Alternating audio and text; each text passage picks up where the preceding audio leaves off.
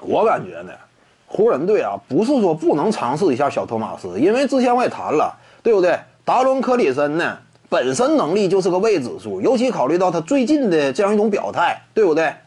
外界媒体呢也进行了曝光，他似乎说呢，对这赛季就立即复出啊，也是持否定的态度。那这样一来的话，他这块儿你不行了。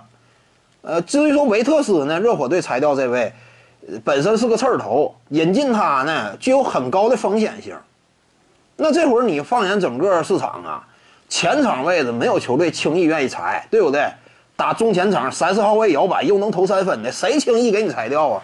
这个球员说白了，目前的联盟环境当中那都是稀缺品。湖人队最想要的那些东西呢，你拿不着，只能说后卫方面呢，呃，有持球能力的，从这个角度进行一定的补强。考虑到呢。科里森呐，维特斯呀，这个都不行了。那你说挑谁呢？J.R. 史密斯啊，我之前谈过，J.R. 史密斯是备选当中的备选，实在没有办法考虑他，对不对？岁数大了，你差不多两个赛季没有打球了。你之之前再早那个赛季，他也没怎么正经出场比赛嘛，签他风险更大。那在这种情况之下呢，小托马斯我感觉值得湖人队考虑一下，对不对？你实在没有办法嘛，市场就这些人儿，那你说你还签谁呀？小托马斯甭管咋地呢，签他没有那么高的风险性。更衣室内啊，小托马斯他属于哪种？曾经巅峰期啊，联盟当中有一号，目前来到生涯的这个阶段呢，只是想延续一下自己的篮球生涯，或者说呢，想要呃在一支强队当中啊扮演好自己的角色，争取呢。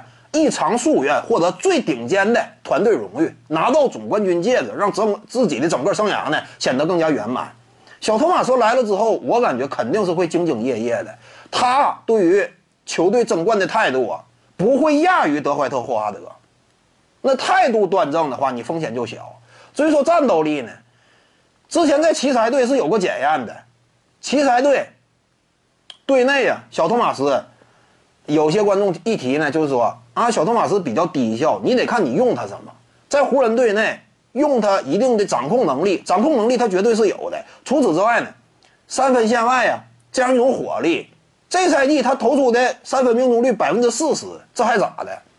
你要是就用这两个方面的话，板凳席上站出来啊，维持一下局面，他还是有这种能力的。考虑到湖人队本身呢，内线防守就过硬。一定程度上呢，能够弥补一下小托马斯的缺陷，所以我感觉呢，湖人队不是说完全就是不能拿下小托马斯，拿下他也是我感觉也是可以接受的。各位观众要是有兴趣呢，可以搜索徐静宇微信公众号，咱们一块儿聊体育，中南体育独到见解就是语说体育，欢迎各位光临指导。